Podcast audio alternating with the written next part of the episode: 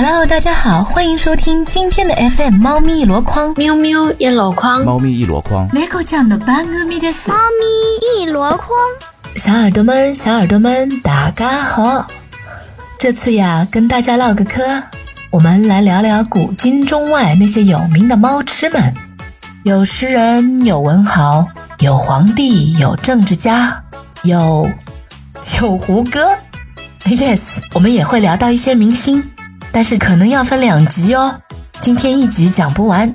OK，先简单掰扯一下猫的起源吧。根据上海慈书出版社《辞海生物卷》记载，欧洲家猫的祖先呢是非洲山猫，亚洲家猫的祖先则是印度沙漠猫。欧洲家猫的祖先来自古埃及。以前呢，埃及人的粮仓啊，它有鼠患，他们发现沙漠野猫只吃老鼠，不吃粮食。哎呀，这个非常好啊！于是就把野猫作为了工具猫。但其实呢，猫咪其实还有一个强有力的竞争对手的黄鼠狼啊！黄鼠狼的捕鼠能力比猫更强呀。但是猫咪长得好看呀，猫咪很可爱，对不对？古埃及人也沦陷了。所以呢，捕鼠的工具猫逐渐被驯养成了家猫，而且埃及人认为猫咪瞳孔形状的变化和太阳、月亮有关，生命之光就被藏在猫咪的眼睛里，所以猫在古埃及有着特殊地位，成为埃及人的家人，甚至神灵。所以无论王室还是平民，对于死去的家猫都要予以厚葬。鼎盛时期的埃及人口约在五百万左右。考古学家在尼罗河的一座神庙里发现的猫木乃伊就有三十万个，而亚洲家猫的祖先印度沙漠猫，则出现在两千年前的印度河谷地带，而我国的驯猫史呢，就出现比较晚了。我猜猫咪没有能够列入十二生肖，很可能就是因为中国古人养猫的时间比较晚，我们国家是隋唐以后才开始出现驯化家猫的。并流行将其称为狸奴。陆游就有好几句关于猫的诗词，什么“果言赢得小狸奴，我与狸奴不出门，夜长暖足有狸奴”。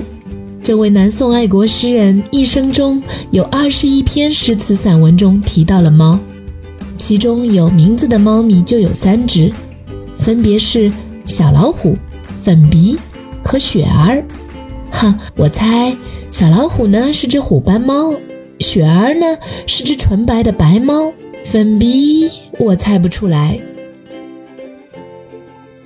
如果是古代的话，我第一个会想到的肯定就是陆游了，那两句诗就太经典了，就是那个“锡柴火软蛮毡暖，我与狸奴不出门”。然后这个场景应该是在我们家会重现很多次，就一旦到什么黄梅季节，然后下雨天的时候，我就是这个状态，猫跟我就都在床上，然后我们就不出门。对，他说我在家里裹着小毯子，烤着小火炉，可舒服了。我和我的猫才不愿意出门呢，对不对？对，然后听着外面的雨声，对吧？对的，对的。哦，我听到你们家小猫咪的叫声了，好嗲。对，像现在一定要让我抱着它。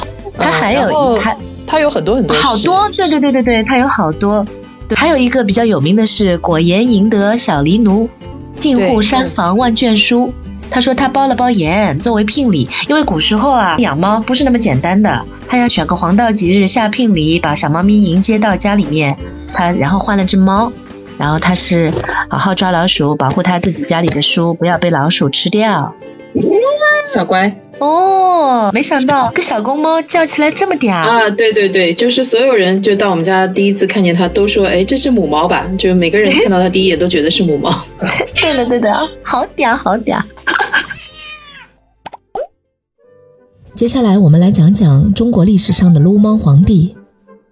明朝是个很有意思的朝代，木匠皇帝呀，道士皇帝呀，其实还可以加一个。明朝呀，盛产史上最多的撸猫皇帝。开国皇帝朱元璋和铁血皇帝朱棣之后，喵星人占领紫禁城的时代就真正开始了。永乐大帝朱棣的儿子朱高炽就是一名不折不扣的猫奴。他不仅喜欢逗蛐蛐儿，他也喜欢养猫。当然了，嗯，这个朱高炽，也就是明仁宗，他其实不是一个玩物丧志的皇帝，他很擅长治理国家。有兴趣的小耳朵可以自己另外去了解一下这段历史。今天我们不跑题。这个明仁宗呀，他不光宠爱猫咪，还经常给喵星人画像，让大臣们对着画像题诗写文章。有一次，明仁宗朱高炽亲笔画了一张有七只毛色不同、姿态各异的猫图，大臣杨士奇当场做了三首赞语，恭恭敬敬地题于画卷。后来，杨士奇平步青云，后面就是儿子朱瞻基继位，就是明宣宗。大家有没有看过汤唯演的《大明风华》？里面朱瞻基是朱亚文演的，然后朱瞻基的老爹是梁冠华演的，胖胖的。朱瞻基的爷爷是朱棣，是王学圻演的。有父亲的榜样在先，朱瞻基自然爱猫爱得顺理成章。这个明宣宗朱瞻基。不仅把国家治理得井井有条，而且是个高配版的宋徽宗。他的个人文化修养非常高，画山水、画花鸟水平都非常棒。他日常的两大爱好和他爸爸一样，斗蛐蛐儿和撸猫画猫。明宣宗画了很多猫咪的画，后来乾隆皇帝得到明宣宗的《花下狸奴图》之后，还得意地在上面作了诗。据说这幅《花下狸奴图》。现在藏在台北故宫博物院。从明宣宗开始的宫廷养猫，被明代以后的多位皇帝继承并发扬。我在搜集资料的过程中，印象最深的是明武宗，他养的可是大猫啊！就是说，现在那些阿拉伯王子什么玩的，养老虎、狮子、养豹子，这些玩意儿，明武宗老早就玩过了。他在皇帝的行宫之外建了一个动物园，号称豹房。里面养的都是大猫啊。其实呢，嗯，我发现明武宗是个很有意思的人，也很有军事天才，很擅长打仗。黑他的资料很多，疑点也很多啊，也有不少为他平反的。黑他最多的是说他荒淫无度，事实上他是否喜欢女色都未知。总之，明武宗没有后代，直系到这里就结束了。明武宗后面一任皇帝就是嘉靖皇帝，是由明武宗的爸爸的弟弟，也就是明武宗的叔叔的独子，其实也就是明武宗的堂弟了，堂弟朱厚熜来继承皇位的，他就是后来的嘉靖。明代史上最任性的皇帝，嘉靖皇帝当仁不让，就是大明王朝一五六六陈宝国演的那个，就是嘉靖这个家伙呢，就开始不务正业了。他有一只长毛狮子猫，陪他批奏折，陪他入睡，甚至嘉靖皇帝有了猫还要女朋友干什么？是吧？所以呢，嘉靖皇帝不近女色，专注撸猫，勉强让妃子侍个寝，哎，也要带着猫。后来嘉靖皇帝他的爱猫 pass away 之后，难过到吃不下饭，还亲自为他选了一处好地方安葬。有大臣安慰嘉靖皇帝说。这个狮子猫呢，来世必定是化狮为龙。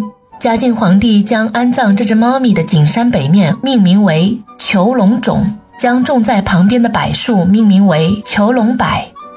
据说这棵囚龙柏到现在还在呢。后面呢，就出了一个木匠皇帝明熹宗。木匠皇帝喜欢做木匠，把朝政扔给魏忠贤。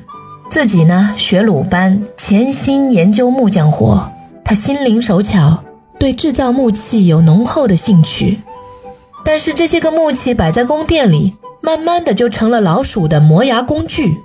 皇帝看到自己的得意之作被老鼠咬了，气得嘞要死。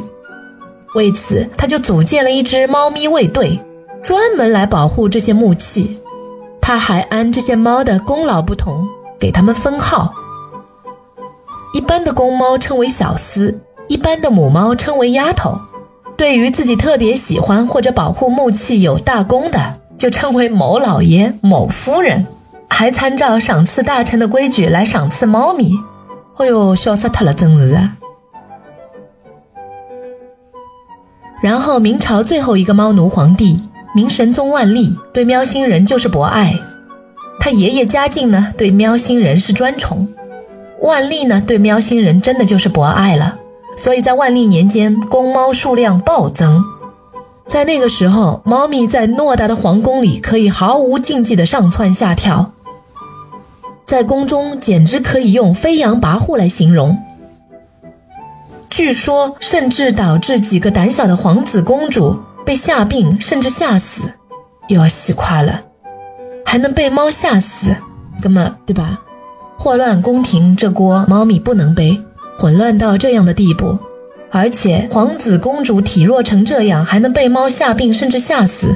明朝势力灭亡不远了。明朝灭亡之后，紫禁城里迎来了新主人。清朝的皇帝，他们不喜欢养猫的呀，他们喜欢养猎犬，他们要出去打猎的，所以跟明代很不一样。喵星人从此再也没有得到皇帝们的宠爱，但是后宫的嫔妃们喜欢养猫啊，陪伴后妃们消遣漫长孤独的时光。虽然后来慈禧太后也对喵星人宠爱有加，但终究不复曾经的辉煌。再后来，战乱纷飞，皇族没落。只剩下曾经的公猫，在空荡荡的紫禁城里流浪，繁华终究落尽。幸好公猫们一代一代传下来，还都在。如今的故宫里呀，仍旧有很多很多公猫游走在这个曾经繁华的宫殿里。有很多摄影师去故宫就是为了去拍公猫。我也很想去啊，什么时候约了小伙伴一起去看公猫、拍公猫？很遥远的故宫的猫的老祖宗就传承下来了。上次好像看了一个 video，对的，也就是说故宫的猫咪它的血统是很纯正的。是的，是的，就是从明朝传下来的。什么时候你去北京的时候，我们两个约一下，我们可以一起去的。好呀，去看故宫的猫没什么。晚清名臣张之洞可以号称是晚清第一猫奴，他也养了好多好多猫。据说有几十只，而且他都是亲力亲为、亲自养猫的，不是他的佣人带他养猫。他还规定，猫咪做错事情不准下人责骂它们。猫有时候会在张之洞的书上拉屎，张之洞就拿手帕擦擦干净，也不觉得脏。他还说，猫本无知，不可责怪；若人如此，则不可恕。就是说。猫咪虽然做错事了，但是它不懂的呀，它又不是人了，所以你们不可以责怪它、打它、骂它。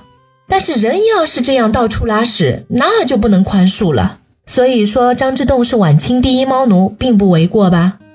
张之洞是晚清第一猫奴，那民国第一猫奴就非丰子恺莫属啦。哎，刹车刹车，民国我们下次再说，这期呢是中国古代。民国呀，有好多撸猫名人，我们把丰子恺和钱钟书他们放在一起说。